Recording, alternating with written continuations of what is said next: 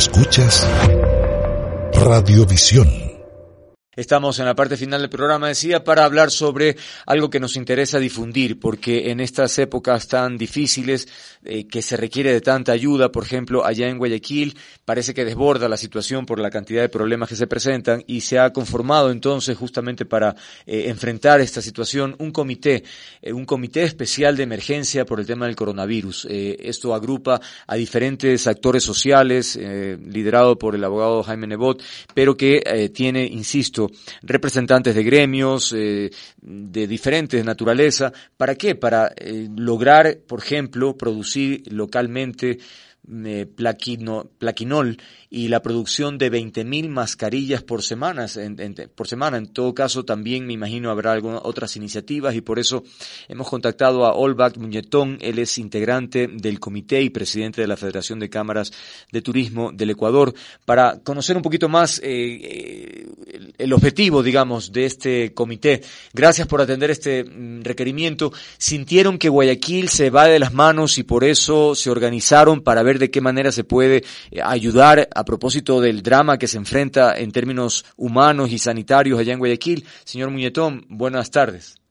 Buenas tardes, Andrés. Muchísimas gracias por la entrevista y a todos los que nos escuchan. Sí, efectivamente, la situación acá en Guayaquil se complicó un poco. Adicionalmente, las cifras comenzaron a subir escandalosamente. Entonces, un grupo eh, de ciudadanos liderado por eh, Jaime Nebot eh, decidió reunirse y comenzar a ayudar.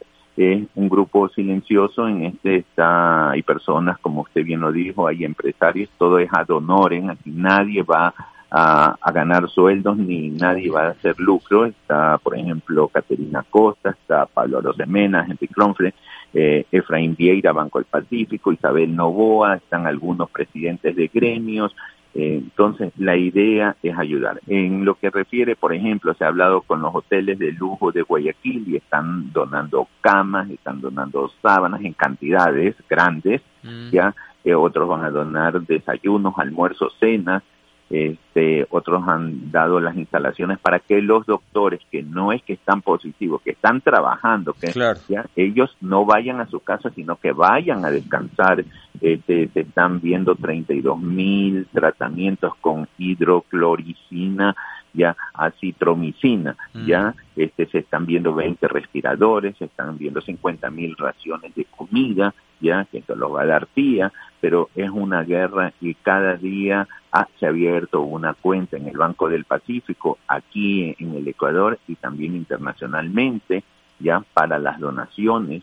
Este, todo esto se está trabajando y no hemos parado. En hace un rato, por ejemplo, se están viendo unos contenedores porque se nos está haciendo bastante difícil dónde puedan dormir los doctores porque hay que entender, hay que comprender que en parte el sector hotelero está golpeadísimo, pero también hay un temor, un miedo. Entonces los, colaboradores se han ido, los hoteles están cerrados, entonces contenedores donde puedan dormir los doctores, estamos buscando, hace un rato ya unas instalaciones del Colegio Javier que están viendo, pero todo esto se está haciendo día a día, día a día, y hay temas que las personas eh, llaman y donan, donan, están donando, por ejemplo, está el señor Cueva de Pharmacy también, entonces hay varias personas que de su industria están donando este, la industria que, hacen medicamentos también están ahí. Esto se coordina con autoridades, no sé si la alcaldía o el COE, es decir, porque también por ahí hay cierta lectura política del tema, y bueno, lo voy a dejar para más adelante, pero digo, en este momento, todas estas acciones, ¿con quién lo están coordinando o cada uno por sí ante sí finalmente hace la ayuda?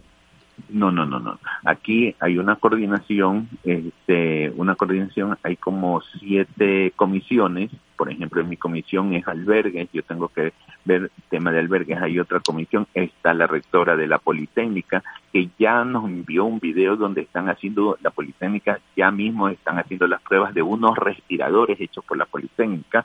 Entonces, eh, eh, es interesante, cada uno tiene un eje de acción y en ese eje lo pone a consideración y ahí está el que representa la parte médica, el que representa albergues, que representa inversiones, pedir contribuciones, todo eso. Pero y ahí se, se va trabajando. Ahora bien, y hacen, me imagino, una coordinación en algún momento para irse informando, todo por, eh, obviamente, eh, Internet, ¿no? Así es, por ejemplo, hace un rato dijeron todas las donaciones envían fotos, ya estaba un camión retirando unos temas que son donaciones, ya se envió las fotos para que vean quién es todo coordinado, cuánto va a dar el sector hotelero, cuánto van a dar Holcim, cuánto va a dar, en qué va a apoyar este mamut, mamut los camiones, todo eso estamos nosotros, cada uno en eso, que todos estén informados, que todos estén, Andrés.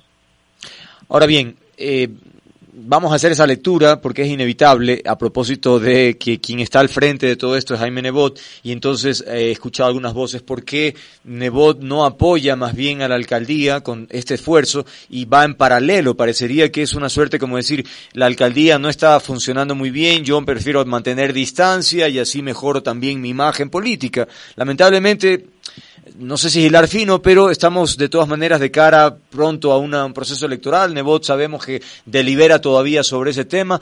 ¿Podría haber algo de eso? No creo, yo creo, por lo que yo he sentido y creo que todos los que estamos ahí eh, tenemos acceso siempre a la prensa, todo, y si lo hubiéramos sentido, nosotros hacemos un paso a un costado. Yo lo que veo, lo que veo es una preocupación como ecuatoriano, porque una cosa es estar afuera de la ciudad. Y le pongo un ejemplo rápido, cuando nosotros veíamos las imágenes que pasó en Wuhan, en, Wuhan, en China, nosotros, y lo digo en lo personal, nunca, nunca me imaginé que eso íbamos a vivir aquí. Yo lo veía tan distante. Y es lo mismo que pasa aquí en el Ecuador. Las personas que están en otras partes no, no ven en las noticias, pero lo que estaba pasando y sucediendo aquí en el Ecuador era que se estaba desbordando. Entonces eh, ahí fue donde hubo esta reunión y yo no creo que aquí nadie esté pensando y sería terrible que alguien esté pensando en un tema político. Lo que hay que pensar es cómo salvar vidas, cómo reunir fondos, cómo mm. traer ahorita se habla de, ah, se habla de qué, dónde están rellenando un sábado, un domingo oxígeno, dónde hay un ventilador, quién tiene un respirador, acá necesitan sangre, mm. hay unas personas que necesitan unas cajas, ah, llegaron unas, unas cajas de madera también donadas, un señor dejó 100 cajas de madera, entonces de eso es el término de, de, las conversaciones acá. Comprendo. Comprendo. Ahora, cada, eh, eh, como no me acuerdo cómo usted mencionó, bueno, acá hay como unidades o no sé, en fin, que, que, atiende determinados sectores, por ejemplo, en el caso suyo turisto, turístico, entonces cada uno se ha planteado sus objetivos. En el caso suyo, por ejemplo, tiene que ver con este esta dotación de los hoteles o qué otro objetivo se ha planteado desde el punto de vista de, del sector turístico. sí, no, son comisiones, entonces nosotros, como le digo, tenemos que ver los albergues donde puedan dormir, dormir los ah, ya cuidar a los doctores. Mm. ¿Por qué? Porque eh, eh, entonces, pero sí hay una buena coordinación también con municipios, porque municipio, por ejemplo, ¿qué se encarga? Uno encuentra el albergue, el municipio se encarga de coger y, y, echarles el, el, líquido ese antes que entren a, a la habitación y luego en la salida, la limpieza, todo eso. Entonces sí hay una buena coordinación ahorita y yo, yo en lo personal no siento que hay un tema político, una competencia. Yo lo que siento es que todos, todos, por lo menos en Guayaquil, estamos preocupados cómo salir de este tema lo más pronto posible. Quisiéramos que esa curva que vaya ya ahora sí descendiendo. Eso es nuestra meta. Ahora, ¿cómo se coordina? Si hay gente interesada o en participar o en donar, ¿cuál es el canal para llegar a ustedes?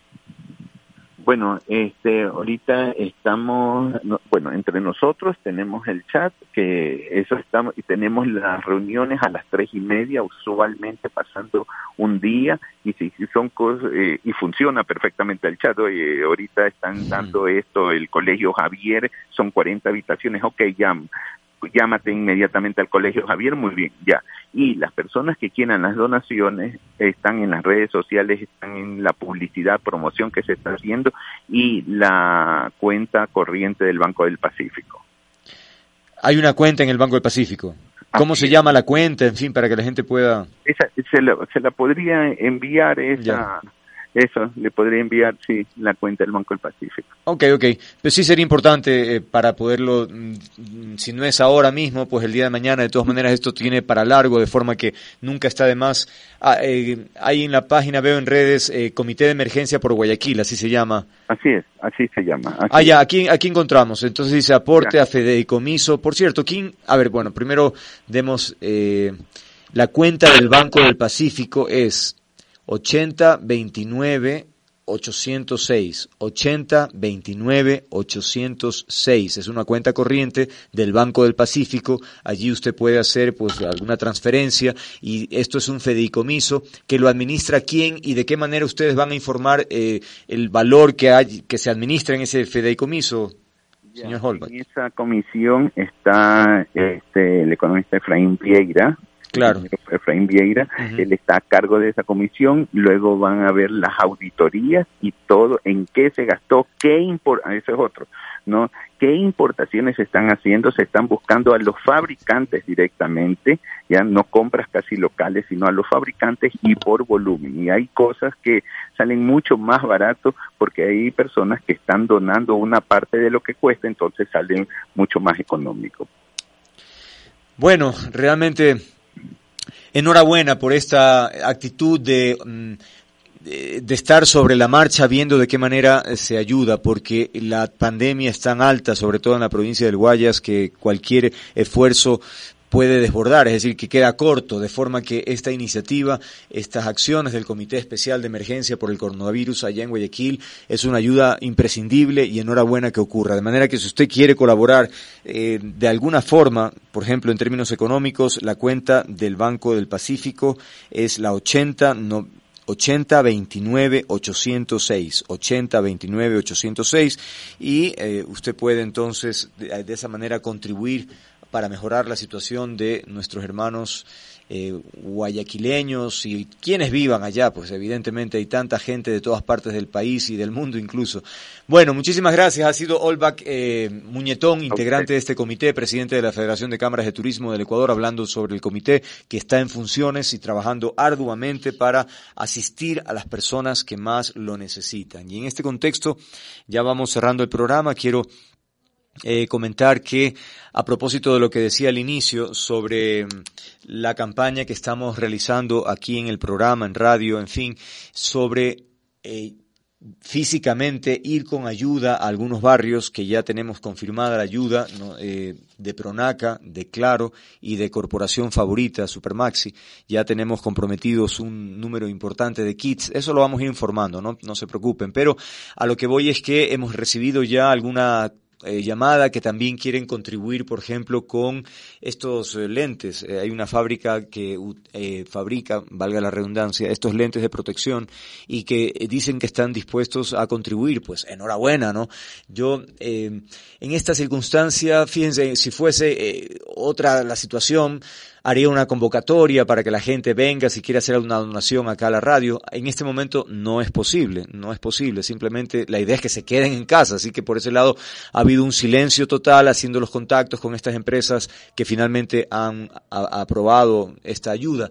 Pero si usted tiene, por ejemplo, esta fábrica que tiene estos... Eh, estos lentes de protección o si tiene algo que pudiese contribuir, cualquier cosa que, usted crea pues podemos organizarnos, usted nos, nos manda eh, a nuestro WhatsApp o a qué número podría ser, me, me avisas Mica, para que nos digan y podríamos coordinar con la Fundación Cecilia Negra, de pronto podemos ir a retirar alguna, si es que tienen algo que, que puedan ofrecer, pues encantado, ¿eh? y, y, obviamente todo eso lo vamos a informar con el mayor de los gustos. Por ahora eh, va, va súper bien esta campaña, tenemos ya, creería que el próximo lunes ya vamos a ir a algún barrio, todavía no sé cuál, pero en fin, vamos a poder entregar algo, es, es, es pequeño realmente, no tenemos mucha capacidad, pero lo importante es ese ese esfuerzo que de alguna manera puede redundar en el alivio, aunque sea momentáneo, el alivio de que alguien tenga su comida en casa. Esa es la desesperación, que la gente sale porque dice, yo no me puedo quedar si tengo que alimentar a mis hijos. Pues es también como una necesidad vital de proteger, de cuidar a tu propia familia, que no se muera de hambre. Pues en fin, entonces eso de alguna manera podemos aliviar eh, eh, a través de, de, esta campaña. Al 0995 1668 17, 0995 16 68 17. Si es que acaso usted tiene eh, algún tipo de forma de, colaborar en esta campaña. Y si no, no se estrese. Eh, yo sé que hay mil eh, buenas vibraciones y eso, yo creo que por eso ha funcionado el resultado de esta campaña que va por muy buen camino. Así es que gracias por, por, por, por sus por sus vibras, creería, ¿no? vibraciones positivas siempre son bienvenidas. Bien, estamos concluyendo, no sé, no, entonces eh, los esperamos el día de mañana, ya saben. Descarga nuestra aplicación sin costo. Radiovisión Ecuador en Google Play y Apple Store.